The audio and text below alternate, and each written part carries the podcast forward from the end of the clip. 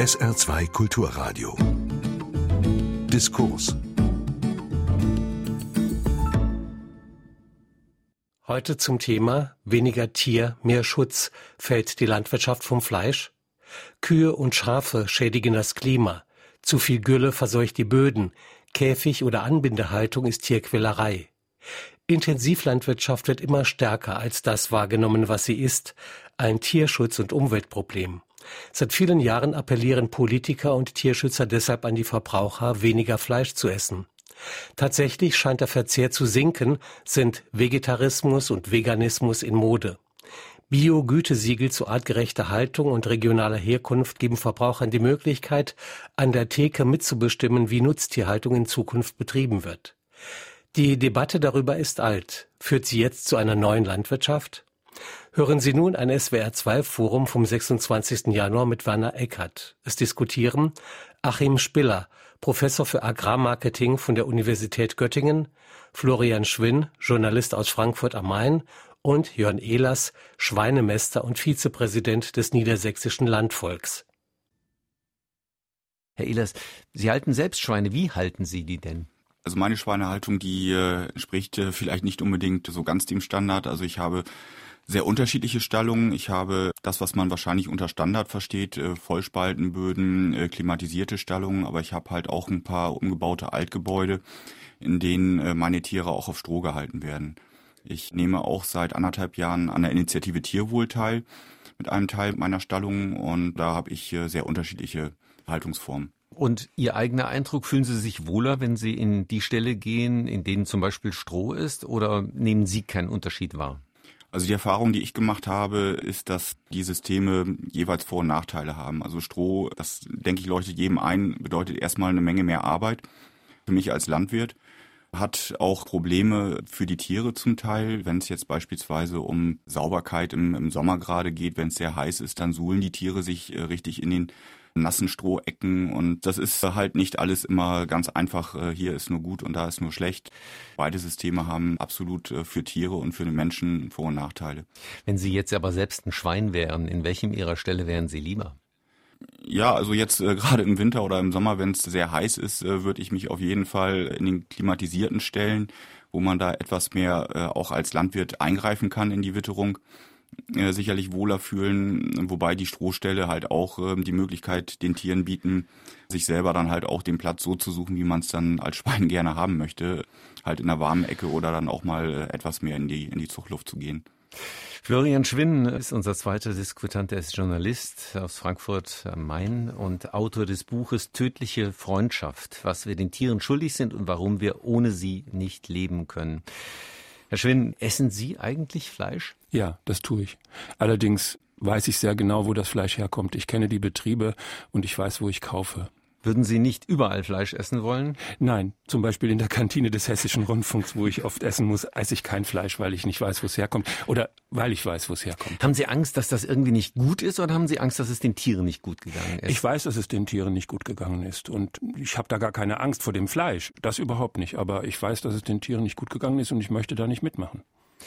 Der dritte im Bunde dieser Diskussion im SWR2 Forum ist Dr. Achim Spiller, Professor für Agrarmarketing an der Universität Göttingen. Er ist Mitglied des wissenschaftlichen Beirats Agrarpolitik des Bundeslandwirtschaftsministeriums und einer der Hauptautoren des Gutachtens Wege zu einer gesellschaftlich akzeptierten Nutztierhaltung. Das ist ein Gutachten, was in der Landwirtschaft, sagen wir, mit sehr gemischten Gefühlen entgegengenommen worden ist.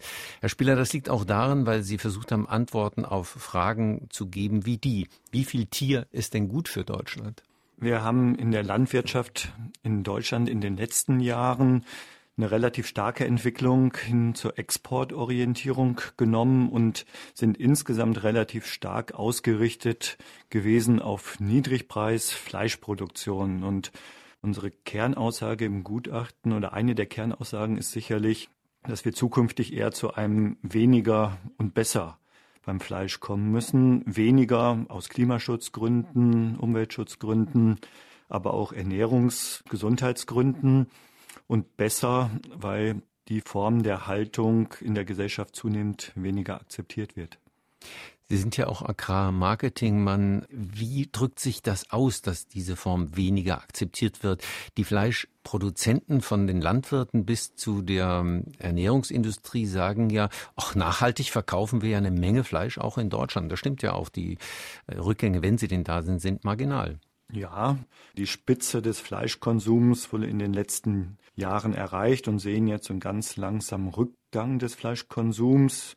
Es hat unterschiedliche Gründe, neben den Tierschutzbedenken auch die Alterung der Gesellschaft. Wenn man älter wird, isst man auch weniger Fleisch. Das bietet aber die Möglichkeit, jetzt eben auch darüber nachzudenken, wie man jenseits eben der reinen kostenorientierten Produktion dann Formen finden kann, Sven hat ja gerade zum Ausdruck gebracht, dass er an vielen Stellen gar nicht weiß, welches Fleisch er isst oder da keine Transparenz drüber hat.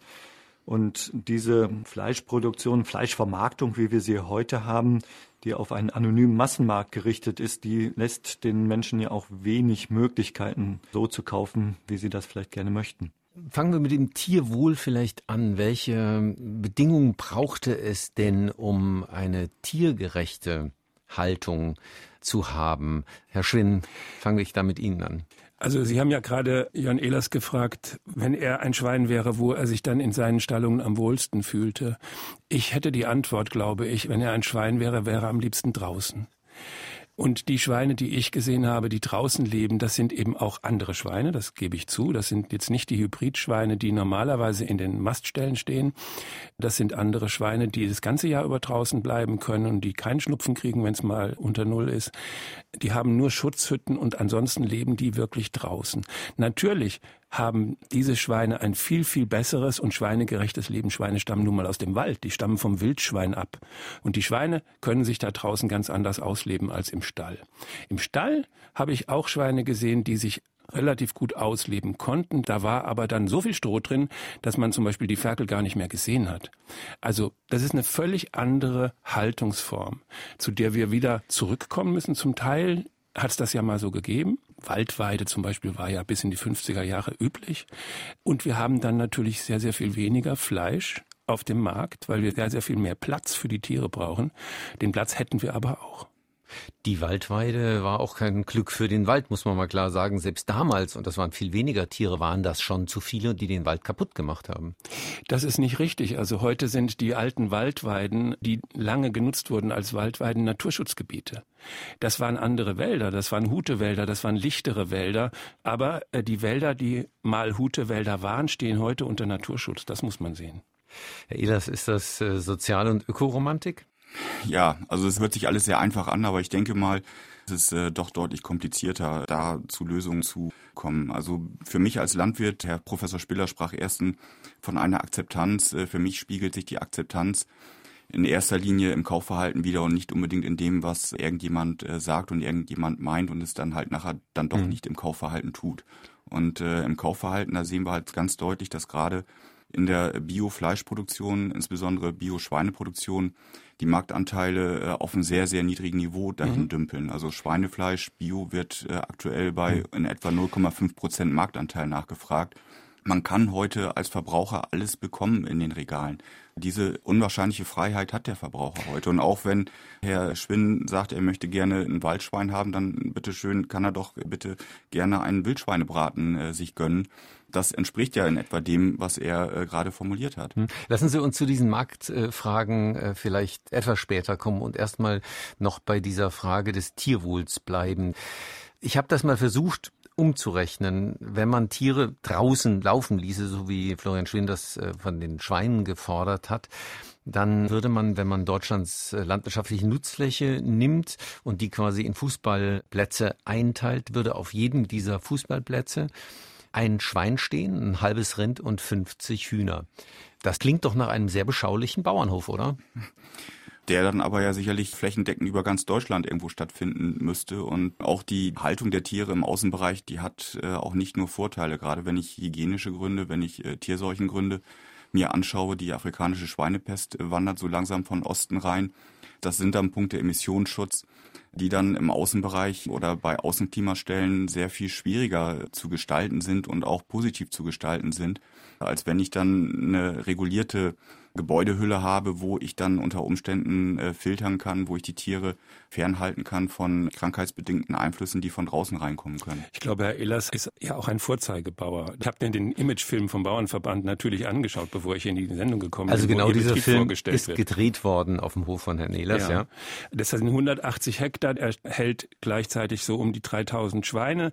Und wenn man das jetzt umrechnet, dann ist das genau die Größe Land, die man braucht, um diese Schweine zu ernähren und um deren Dung auch zu entsorgen. Also mhm. da passt das alles. Aber wir haben ja ganz andere Stallungen, wo man auch vielleicht nicht mehr von Bauern sprechen kann, sondern wo man von Agrarindustrie sprechen muss, wo das Land überhaupt nicht in der Größe zu der Tierhaltung passt. Und ich glaube auch die Umrechnung, wenn man hergeht und sagt, alle Tiere, die zurzeit in Deutschland gehalten werden, gleichzeitig gehalten werden, rechne ich jetzt mal um auf die Agrarfläche in Deutschland und dann steht dann das drauf, was Sie gesagt haben, Herr Eckert. Das ist auch ein bisschen ungerecht. So kann man es, glaube ich, nicht machen, weil es viel, viel weniger Tiere sein müssten, wenn wir wirklich die Tiere von dem Land, was wir haben, ernähren wollten. Und ich sage jetzt noch mal dazu, und wenn wir das sinnvoll machen wollten, also nicht das ganze Land für die Tierernährung, wir brauchen das Land ja auch für die Menschenernährung und nur ein kleiner Teil kann eigentlich für die Tierernährung herhalten. Zum Beispiel das Land, was Grasland ist, immerhin fast noch 30 Prozent in Deutschland, das wir auch nicht umbrechen können aus Klimaschutzgründen, weil es sonst äh, noch viel mehr CO2 emittiert wird. Wenn da wieder äh, die Rinder draufstehen, die Schafe draufstehen, die Wiederkäuer draufstehen und das machen, was sie am besten können, nämlich Gras fressen, dann zum Beispiel hätten wir natürlich von denen sehr viel weniger weniger, dann hätten wir auch weniger Milch und auch weniger Probleme mit der Vermarktung. Aber wir hätten eine tiergerechtere Haltung. Das ist natürlich ein richtiger Transformationsweg, vor dem wir da stehen in der Tierhaltung. Also eine wirklich langfristige Herausforderung. Und ich glaube, es ist wichtig auch zu sehen, dass wir einfach mehr unterschiedliche Segmente am Markt brauchen.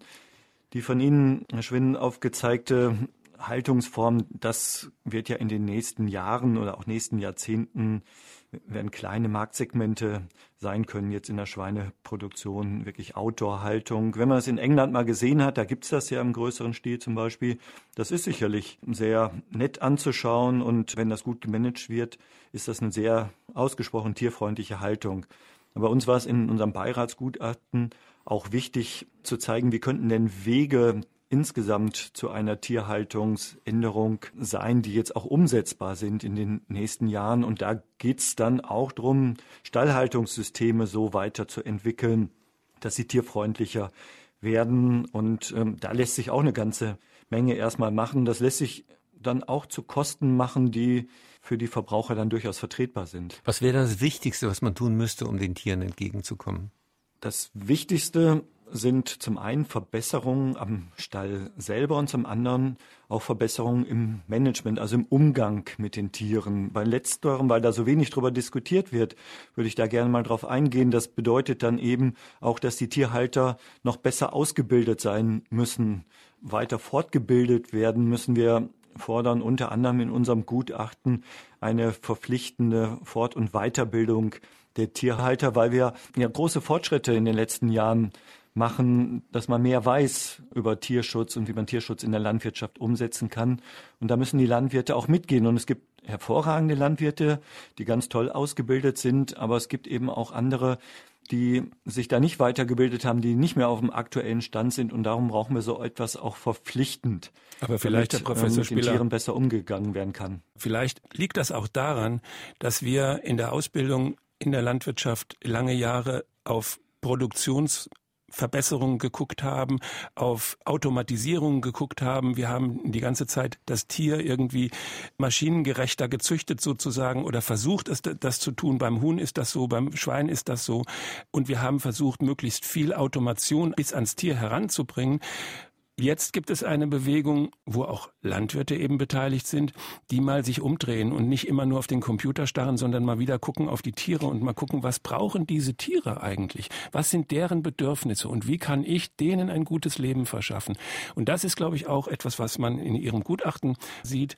Sie schauen eigentlich auf die gesellschaftliche Entwicklung, Sie schauen auf die Akzeptanz der Nutztierhaltung und kommen deshalb zu Änderungsvorschlägen, aber Sie schauen nicht auf die Tiere. Sie schauen nicht darauf, was die Tiere wirklich brauchen brauchen. Doch, wir gehen es von beiden Seiten an. Das ist ja, glaube ich, der Kern unseres Gutachtens gewesen, dass wir auf der einen Seite gesagt haben, wie sieht es die Gesellschaft und wie sieht es aus der anderen Seite aus nutztierwissenschaftlicher Sicht aus. Und gerade mit einem solchen verstärkten Blick aufs Tier kann man ja deutlich sehen, wo Anforderungen sind, zum Beispiel strukturierte Funktionsbereiche in einem Stall. Also dass das Tier auf der einen Seite Flächen hat, wo es sich hinlegen kann, wo es abkoten kann, wo es seinen sozialen Bedürfnissen gerecht wird. Und dann sieht der Stall ein Stückchen anders aus. Das stimmt. Ein weiterer Punkt, Außenklimazugang. Wir haben im Moment eine Entwicklung in der Schweineproduktion, die auf den Warmstall, den geschlossenen Warmstall dann noch ein Filter oben drauf. Die Tiere haben keine Möglichkeit mehr irgendwo Außenklimakontakt zu haben. Bei Geflügel gibt es schon sehr spannende Entwicklungen, dass man so Wintergärten davor setzt bei den Masthähnchen oder eben in der Eierproduktion, Freilandhaltung oder auch solche Wintergärten. Und da sieht man, dass das erstaunlich gut funktioniert. Geflügel sieht ganz anders als wir, nimmt Licht ganz anders wahr und das braucht Tageslicht. Und es wird auch widerstandsfähiger, wenn es die Möglichkeit hat, sich mit Umwelteinflüssen auseinanderzusetzen. Und daneben sind eben Tiere und gerade ja Schweine besonders intelligente Lebewesen und auch die brauchen mehr Abwechslung, als sie in einem heute üblichen Stall haben. Herr Ehlers, dieses Bewusstsein, dass da etwas nicht ganz in Ordnung ist, das reicht ja mittlerweile tief in die Landwirtschaft hinein. Ich habe mit großem Erstaunen zur Kenntnis genommen, dass auch die Deutsche Landwirtschaftsgesellschaft, einst die Speerspitze der Mechanisierung, Industrialisierung der Landwirtschaft, jetzt sagt, wir sind in vielen Punkten über das Ziel hinausgeschossen. Wir haben nicht genügend geachtet auf Dinge wie Tierwohl und Umweltschutz und wir gefährden damit die Nachhaltigkeit und die Resilienz, also die Krisenfestigkeit des Systems. Wie tief geht das in die Landwirtschaft rein, diese Verunsicherung und auch dieses Umdenken? Also diese Rückschlüsse, diese Äußerungen sind mir auch wieder zu pauschal. Also die Landwirtschaft, die ist so vielschichtig innerhalb Deutschlands, innerhalb Niedersachsens, wo ich herkomme. Da wird man der Landwirtschaft einfach nicht gerecht mit solchen pauschalen Aussagen. Also die Landwirtschaft, die hat sich in den letzten Jahrzehnten immer weiterentwickelt und wird es auch in Zukunft tun. Letztendlich sind wir Dienstleister für den Verbraucher, für die Gesellschaft und äh, müssen da auch ein Auge, müssen da auch ein Ohr für haben. Zugegebenermaßen ist das vielleicht in der letzten Zeit ein bisschen zu sehr vernachlässigt worden, dass man da dann auch äh, vielleicht ein bisschen entspannt sich das mal angehört hat, diese Kritik. Aber diese Kritik, die ist mir oftmals zu pauschal und äh, dieses Gutachten, an dem Herr Professor Spiller mitgewirkt hat, er sprach gerade an den Ausbildungsstand, den Fortbildungsstand der Landwirte. Das ist auch etwas, was mich sehr gestört hat an diesem Gutachten. Denn wie in anderen Bereichen auch in der Wirtschaft meine ich, dass wir da in Deutschland ein unwahrscheinlich hohes Niveau haben und wir wirklich denen, die da sich um die Ausbildung kümmern, vor den Kopf stoßen und sagen, das, was ihr da macht, ist nicht richtig. Wir haben in Niedersachsen beispielsweise in der überbetrieblichen Ausbildung gerade ein neues Zentrum geschaffen, was hervorragend diese ganzen Aspekte erfüllt. Dort wird den jungen Landwirten zum einen gezeigt die konventionelle Schweinehaltung, aber auch gleichzeitig zum Beispiel die Ökoschweinehaltung, äh, genauso im Rinderbereich verschiedene Stallhaltungsformen. Also es ist nicht so, dass wir uns mit den Themen nicht auseinandersetzen und nicht intensiv äh, mit beschäftigen. Mhm. Wir müssen uns beide Seiten als Landwirte anschauen und dann für uns selber entscheiden, was für uns, für unseren Betrieb, für unsere Familien der richtige Weg ist, wie wir in Zukunft weiter wirtschaften wollen und können. Herr Ehlers, wenn Sie die Ausbildung der Landwirte ansprechen und das neue Versuchsgut, das ist super, was Sie dort haben. Aber in unserem Beiratsgutachten haben wir ja gesagt, wie kriegen wir das flächendeckend hin? Natürlich gibt es perfekt ausgebildete Landwirte, die sich jetzt auch zunehmend mit Tierschutzfragen beschäftigen. Aber es gibt eben andere, die da massive Widerstände gegen haben, gegen das Thema und sich da eben wenig drum kümmern und die nicht so gut ausgebildet sind. Und die müssen wir ja auch mitnehmen, weil das sind dann zum Teil die Problembetriebe, wo auch die Problembilder herkommen. Und wir fassen uns ja auch an den Universitäten da an die eigene Nase. Also bei uns hießen ja die entsprechenden Departments auch noch bis vor rund zehn Jahren Institut für Nutztierproduktion. Ne? Also der Produktionsbegriff stand eindeutig im Vordergrund. Jetzt heißt es Nutztierwissenschaften. Und wir versuchen ja auch unsere Ausbildungsinhalte zu ändern, genauso wie das die Landwirtschaftskammer zum Beispiel tut. Aber das müssen wir auch in die Fläche kriegen. Es geht ja nicht nur um die Frage, wie ein Bauer zu Hause verfährt. Es geht ja sehr stark in der Landwirtschaft auch darum, wie die Landwirtschaft und ihre Vertreter politisch agiert, ob sie eben diese Erkenntnisse, die Sie da haben, auch nach außen tragen und sagen, ja, eigentlich wollen wir dahin, aber wir können vielleicht nicht aus diesen und jenen Gründen. Was man in der Öffentlichkeit häufig wahrnimmt, ist, dass Zustände, auch wenn sie erkennbar schlecht sind, verteidigt werden mit dem Argument, ja, wir können ja gar nicht anders. Ist das auch vielleicht eine Frage der politischen Haltung, wie Bauern da wahrgenommen werden? Ja, also die Meinungen auch in den Verbänden sind nicht einheitlich. Das ist, denke ich mal, ganz normal, ähm, dass man auch in den Verbänden diskutiert. Da gibt es Kollegen, die sehr forsch voranschreiten und sagen so, okay, ähm, die Probleme müssen wir ändern. Aber dann sind da halt auch andere, die sagen, okay, der wirtschaftliche Druck, der Zwang, den wir auf der anderen Seite dann wieder unterliegen, der ist so stark, das macht unsere Betriebe kaputt. Und wahrscheinlich liegt die Wahrheit dann wieder irgendwo in der Mitte äh, von beiden. Ich würde mir insgesamt in der ganzen Diskussion ein bisschen mehr Ehrlichkeit äh, wünschen. Zum einen äh, bei den Kritikern.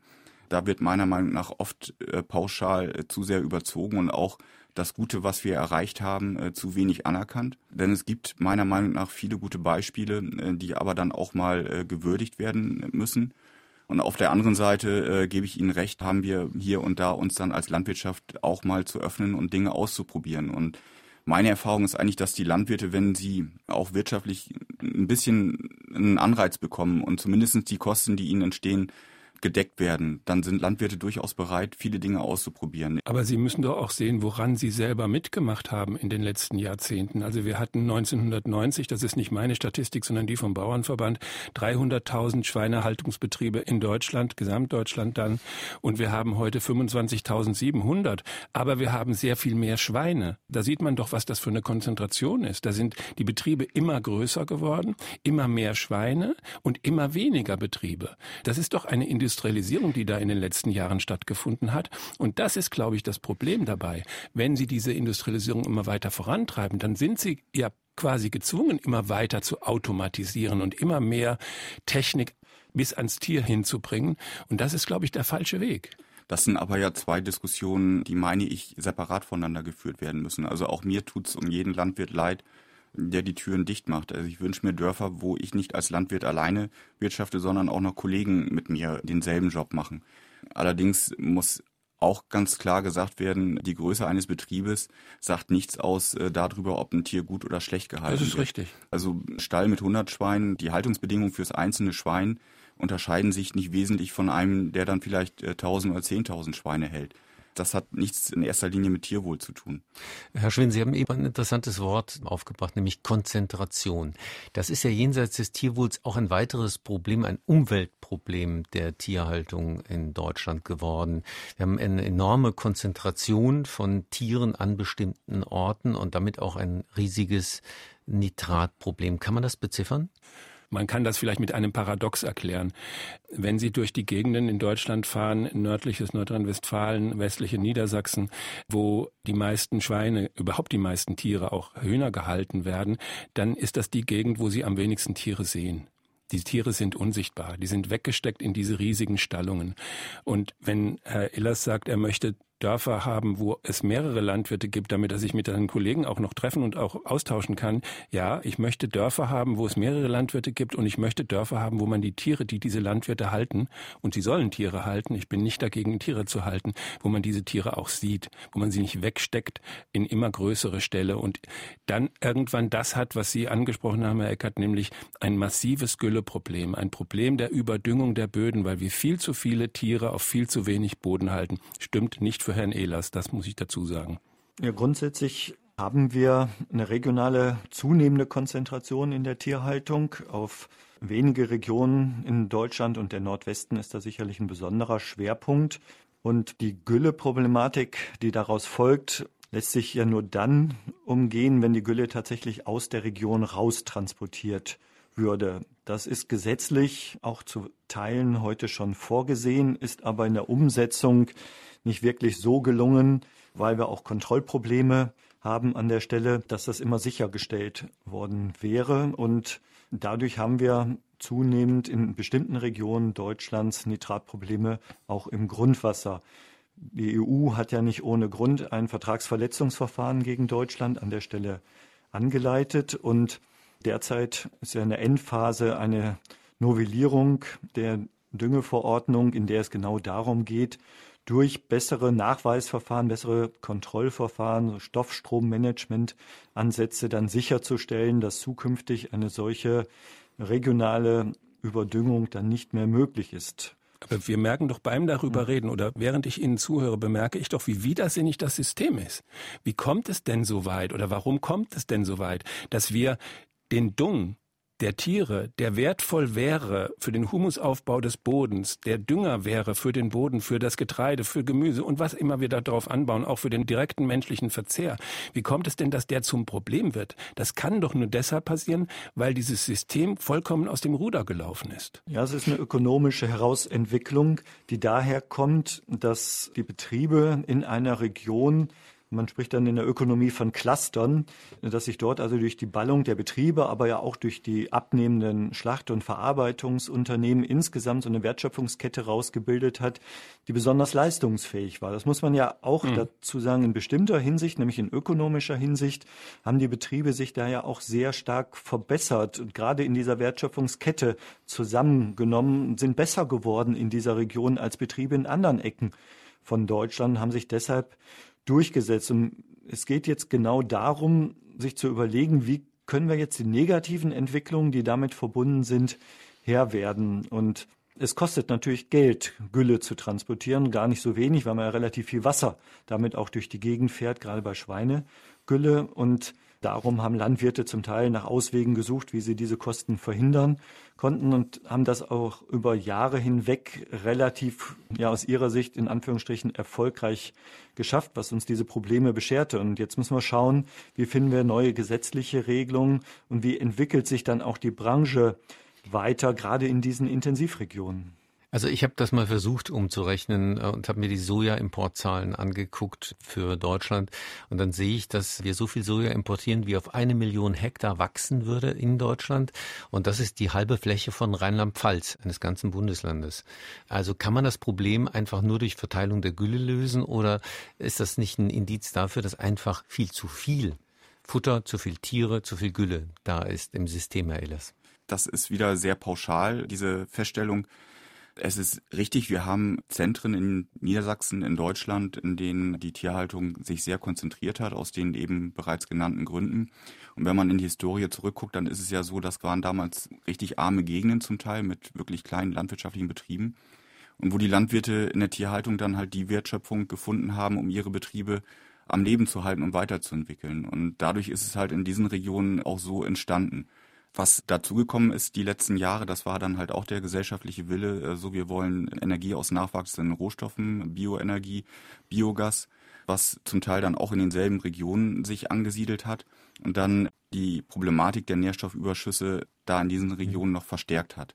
War auch ein gesellschaftlicher Auftrag, ein gesellschaftlicher Wille an uns als Landwirtschaft, die wir umgesetzt haben. Ich stimme zu, dass wirklich die Düngeverordnung, die neue, überfällig ist. Wir tun uns da keinen Gefallen mit, wenn das Ganze jetzt noch weiter hinausgezögert wird und äh, es muss zu einer verträglichen, angemessenen Nährstoffverteilung auf den Flächen kommen, keine Frage. Und Wasser nutzen wir selber auch als Konsument für unsere Tiere, für unsere Flächen. Da haben wir selber auch ein Interesse dran, dass äh, das Wasser sauber gehalten wird.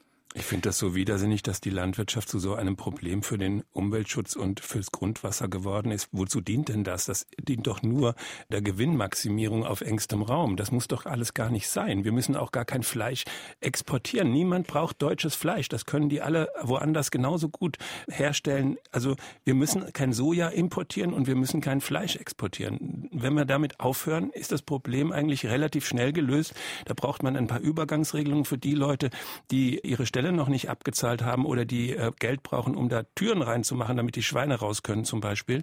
Aber im Prinzip ist es relativ einfach.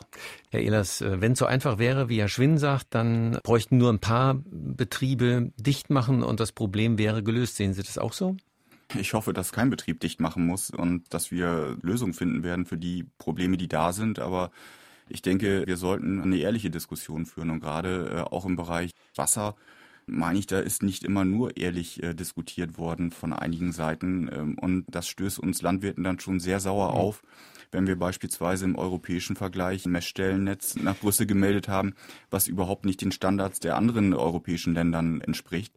und äh, wo dann Messstellen herausgesucht werden, die übermäßig belastet sind äh, und was dann auch dazu beigetragen hat, dass dieses Anlastungsverfahren so über uns hereingebrochen ist, wie es jetzt gerade gekommen ist. Nichtsdestotrotz ist eine neue Düngeverordnung jetzt äh, dringend erforderlich, keine Frage. Aber die Diskussionen sind nicht nur ehrlich, die da geführt werden. Der Landwirtschaftsminister macht einfach seine Arbeit nicht. Das muss man auch mal dazu sagen. Der kündigt immer nur neue Label an.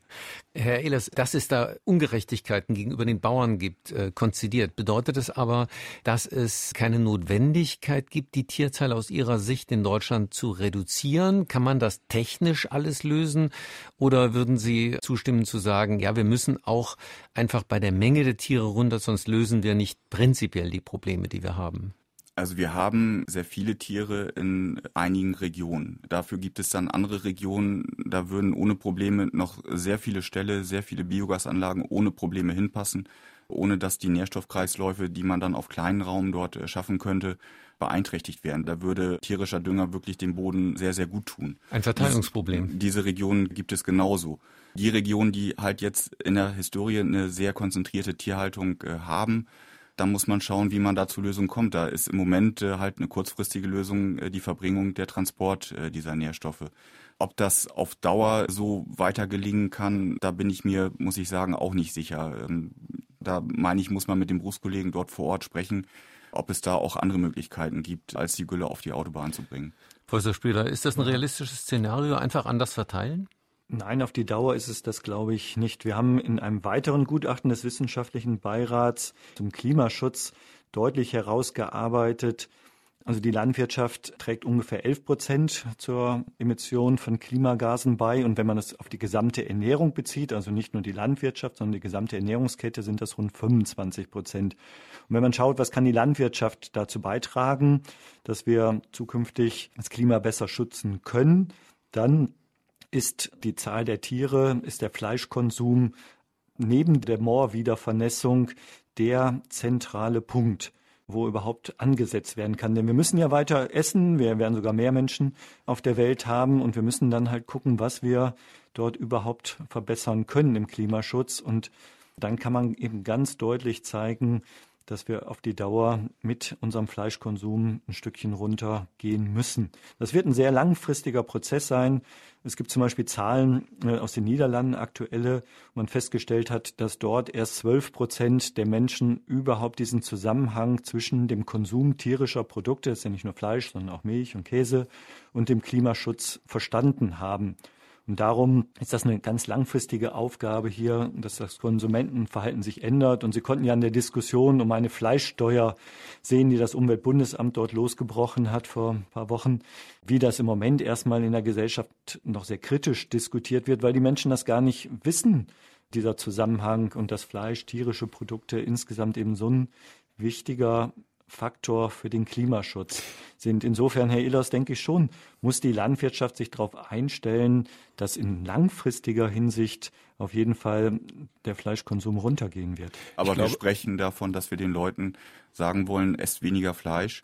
Aber sprechen wir auch mit den Leuten darüber, fahrt weniger in Urlaub, fahrt weniger Autos konsumiert, äh, weniger Produkte, die klimaschädlich sind. Also hier, ähm, ja, soll mal Aber jeder erstmal vor der eigenen Haustür ein hm? bisschen, bisschen mehr kehren, meine ich. Ich möchte Herrn Ehlers noch in einer anderen Hinsicht recht geben.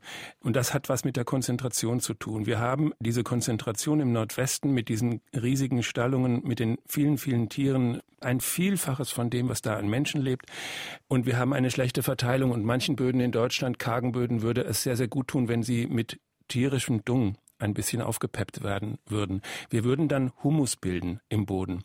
Und wenn wir nur 0,4 Promille Humus jedes Jahr bilden würden weltweit auf allen Ackerflächen, dann hätten wir überhaupt gar kein CO2-Problem mehr. Dann wäre das CO2 nämlich komplett im Boden. Das wäre dann da gebunden.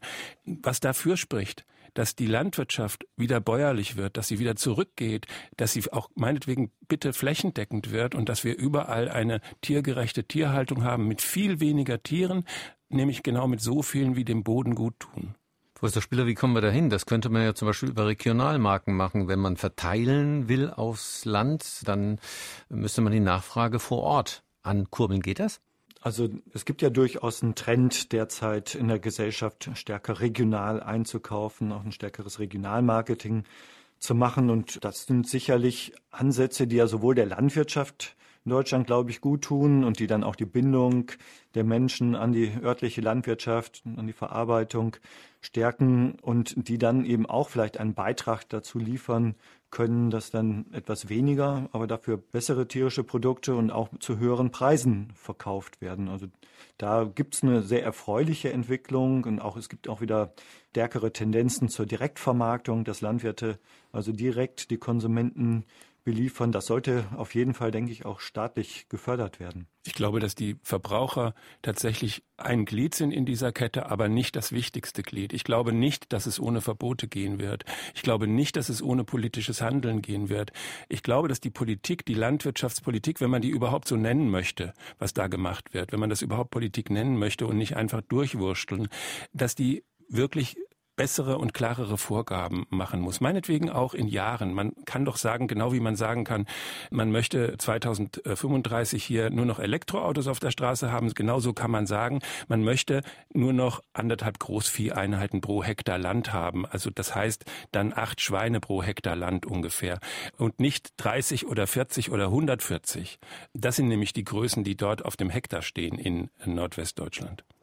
Braucht es Politik, braucht es Gesetze oder kann man auf das Bewusstsein setzen? Herr Ehlers, Sie haben ja gesagt, die Menschen sind in ihrer Mehrheit längst nicht bereit, auf Fleisch, auf billiges Fleisch zu verzichten.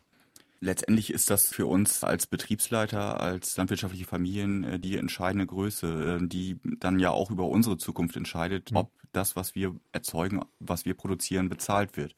Und es nützt nichts, wenn wir da mit sehr viel Idealismus und mit sehr viel Herzblut rangehen an diese Dinge und nach wenigen Jahren den Hof zumachen müssen, weil es dann halt nicht gekauft wird oder nicht entsprechend bezahlt wird. Und ich glaube, das müssen wir noch viel deutlicher kommunizieren, auch als Landwirtschaft welchen Wert bestimmte Dinge dann auch einfach haben müssen. Beispielsweise bei der Initiative Tierwohl bekomme ich pro Schwein in etwa 5,50 Euro mehr pro Tier und äh, kann dann halt den Tieren etwas mehr Platz bieten, etwas anderes Beschäftigungsmaterial, ein anderes Tränkesystem. Das leuchtet dem, der sich den Stall anschaut, vielleicht im ersten Moment gar nicht so sehr ein, dass das schon mehr Tierwohl sein soll. Aber das ist halt das, was ich für dieses Geld, für diese 5,50 Euro, um die wir lange kämpfen mussten, gerade auch beim Handel, der da ja die Schlüsselrolle spielte bei der Finanzierung des ganzen Systems, das ist das, was wir dafür machen können. Dann und wenn man mehr möchte als Verbraucher, dann muss das auch noch einen deutlich höheren Preis haben. Sonst äh, wird es kein Landwirt machen. Sonst muss es irgendwann irgendwo anders herkommen, aber nicht aus Deutschland. Dann müssen Sie aber auch dazu sagen, was Sie, wenn Sie das nicht jetzt bei der Initiative Tierwohl zusätzlich bezahlt werden, weil Sie ein bisschen mehr Platz den Schweinen lassen, was Sie dann am Schwein verdienen. Wenn die Rechnung, die Beispielrechnung aus dem Lehrbuch Tierproduktion, das heißt so unbeschönigend Tierproduktion, wenn die richtig ist, und die ist, glaube ich, richtig, weil sie vielfach überprüft worden ist, dann kommen da hinten sowieso nur 6,50 Euro pro Mastschwein raus. Jetzt mal ohne die Initiative Tierwohl. Das nämlich, was dann tatsächlich übrig bleibt, wenn Sie Ihre Arbeit abgezogen haben. Und 6,50 Euro pro Mastschwein, ich meine, das ist ein Leben das wir damit bezahlen. Das ist doch lächerlich. Und wenn man auf die Hühner guckt, dann sind es bei einem Bräuler gerade mal 15 Cent. Ja, kein Wunder, dass das so viele sein müssen, damit dann der Landwirt überhaupt noch eine Chance hat, davon zu leben. Das ist der falsche Weg. Die 5,50 Euro, die stecke ich mir nicht in die Tasche, möchte ich nochmal eben anmerken. Das ist das, äh, was mir dann halt die Kosten ersetzt, die mir dadurch entstehen, dass genau. ich den Tieren mehr Platz biete. Das also haben Sie noch nicht, nicht mal verdient. Das habe ich noch nicht mal verdient, mhm. sondern der Großteil davon deckt dann halt auch nur die Kosten für dieses Tierwohl. Professor Spiller, Sie haben aber auch, glaube ich, berechnet in Ihrem Gutachten, was es denn kosten würde, eine andere Tierproduktion aufzulegen. Und das ist überraschend wenig. Ja, das kommt darauf an, worauf man es umrechnet. Also es sind circa drei bis fünf Milliarden Euro pro Jahr, die eine Tierhaltung mehr kosten würde, die deutliche Verbesserung beinhaltet, allerdings noch meilenweit von dem entfernt ist, was Herr Schwinn skizziert hat. Also drei bis fünf Milliarden Jahren. Herr Ehlers hat gerade gesagt, die Initiative Tierwohl, die bringt 100 Millionen pro Jahr. Also wir sehen, da ist noch eine riesige Lücke. Und das ist dann zwar auf das Stückchen Fleisch bezogen nicht so viel. Eben, und darum geht es ja für die, die Verbraucher. Haushalte. Was bedeutet das eben hm. für das Stückchen Fleisch? Ja, für das Stückchen Fleisch sind das dann beim Kilogramm Schweinefleisch vielleicht 30 bis 40 Cent, über die wir reden. Ich glaube, das sind auch nach unseren Zahlen, können wir das auch deutlich aufzeigen, sind die Verbraucher grundsätzlich bereit äh, zu bezahlen. Das lässt sich allerdings am Markt in der Tat, und da würde ich ja Herrn Ehlers recht geben, das ist nicht ganz einfach jetzt durch Label und durch Marken zu erschließen. Das sieht man, das wird ein mühseliger Weg werden und da muss insbesondere auch der Lebensmitteleinzelhandel und die Verarbeitungsindustrie mitspielen, damit das funktionieren kann. In Holland gibt es da ganz spannende Entwicklungen. Da hat Labelfleisch schon einen Anteil von 40, 50 Prozent in vielen großen Supermarktketten. Aber wir brauchen auch die Politik. Und wir bezahlen jedes Jahr als Steuerzahler rund fünf Milliarden Euro für die Landwirtschaft an Subventionen. Und unsere Forderung im Gutachten des Wissenschaftlichen Beirats ist es, davon eben einen auch doch beachtlichen Teil zu nehmen, um auch daraus diesen Umbau der Tierhaltung zu finanzieren. Wir haben jetzt einen Bereich äh, noch nicht angesprochen, der das vielleicht illustriert, was das für eine Entwicklung ist. Wir haben jetzt einen Schweinemester und keinen Geflügelhalter hier in der Diskussion, aber ich will es trotzdem noch mal klar machen. Ein Hähnchen, ein Bräuler kostet im Supermarkt beim Discounter 4,99 Euro.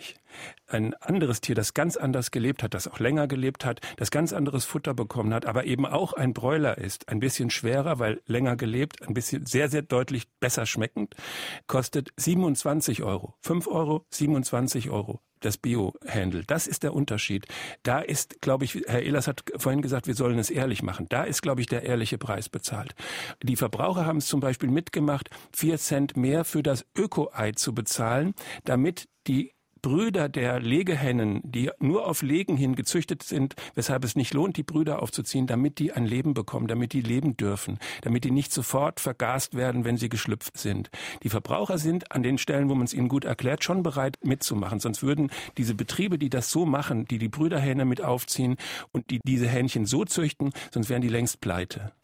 Ich möchte an Sie alle die Frage richten, wie viele Tiere erträgt denn Deutschland Ihrer Auffassung nach, gemessen am jetzigen Bestand, erträgt es ökologisch und im Interesse der Tiere und wie kommt man zu diesem Ziel, das Sie da postulieren, hin? Vielleicht fange ich mit Professor Spiller an. Ich glaube, für den deutschen Markt und jetzt aus Verbrauchersicht gesehen, sollten wir längerfristiger Hinsicht, und da reden wir dann sicherlich über ein, zwei Jahrzehnte zu einer Halbierung des Fleischkonsums kommen. Das ist ungefähr das, was aus ernährungswissenschaftlicher Sicht sinnvoll ist. Das ist ein wesentlicher Beitrag zum Klimaschutz und da muss die Landwirtschaft sich dann auch langsam darauf einstellen können. Das wird ein schwieriger Umgestaltungsweg. Den muss die Politik dann auch unterstützen. Dazu brauchen wir so etwas wie eine nationale Nutztierstrategie. Wir brauchen wirklich Ziele. Es ist nicht einfach. Aber ich glaube, das ist für die Verbraucher am Ende gut, weil sie sich dann gesünder ernähren. Das ist für den Klimaschutz gut. Und wir erschließen vielleicht damit dann auch neue Märkte, die dann auch für die Landwirtschaft profitabel sein können. Herr Ehlers? Also ich glaube nicht, dass wir zwingend eine Reduzierung der Tierzahlen in Deutschland brauchen. Ich meine, dass die Tierhaltung zur Landwirtschaft dazugehört. Sie gehört zur Kreislaufwirtschaft, die wir in der Landwirtschaft brauchen für die Nährstoffe auf dem Acker, im Stall. Da brauchen wir das. Tierhaltung ist für uns insgesamt in Deutschland auch eine sehr, sehr wichtige Wertschöpfung. Es wurde erstens schon gesagt, 30 äh, Prozent äh, in Deutschland ist auch nach wie vor Grünland, auch sehr wertvoll für Umwelt, für Klimaschutz. Grünland können wir nur mit Tierhaltung erhalten, in der Produktion halten. Also Tierhaltung wird auch in Zukunft in Deutschland eine sehr, sehr wichtige Rolle spielen müssen. Und Florian Schwinn? Also ich bin sehr für Kreislaufwirtschaft, aber ich würde den Kreislauf sehr viel kleiner halten. Ich möchte nicht, dass der Regenwald abgeholzt wird und zu diesem Kreislauf gehört, weil dort Soja für uns produziert wird. Und ich möchte auch nicht, dass unser Fleisch, und zwar das billigste, was wir nicht selber essen wollen, in Afrika die lokalen Märkte und die Kleinbauern kaputt macht. Damit muss Schluss sein. Und wenn damit Schluss sein soll, dann können wir nur so viele Tiere halten, wie unsere Böden ernähren, nachdem die Menschen Gemüse und Korn und so weiter geerntet haben zum direkten Verzehr. Nur danach. Und dann kommen wir wahrscheinlich raus bei 30 Prozent der Tiere, die wir heute halten. Dann brauchen wir auch nichts mehr zu exportieren und die Bauern können davon leben. Das kann man zeigen an kleineren Betrieben, die das so machen. Und wie kommen wir dahin? Mit Marketing oder mit Politik? Mit beidem. Ich halte äh, sehr viel von Marketing, wenn es wirklich ehrlich gemacht ist. Da bin ich ganz bei Herrn Ehlers. Da muss man sich ehrlich machen und nicht irgendwelche Label erfinden, die nichts anderes sind als Verbraucherbetrug, wie diese Propagandaveranstaltung vom Bundeslandwirtschaftsminister jetzt gerade bei der Grünen Woche. Das ist der eine Weg. Und der andere Weg ist leider Verbote, Politik, es geht nicht anders. Und Sie können natürlich auch den Import von Soja nicht verbieten, wenn Sie gleichzeitig TTIP und CETA wollen. Weniger Tier, mehr Schutz, fällt die Landwirtschaft vom Fleisch, war unser Thema heute im SWR 2 Forum. Diskutiert haben Jan Ehlers, Schweinemester und Vizepräsident des Niedersächsischen Landvolks, Florian Schwinn, Journalist und Autor des Buches Tödliche Freundschaft zum Verhältnis des Menschen zu seinen Nutztieren und Professor Achim Spiller, Universität Göttingen und Mitglied des Wissenschaftlichen Beirats Agrarpolitik. Mein Name ist Werner Eckert.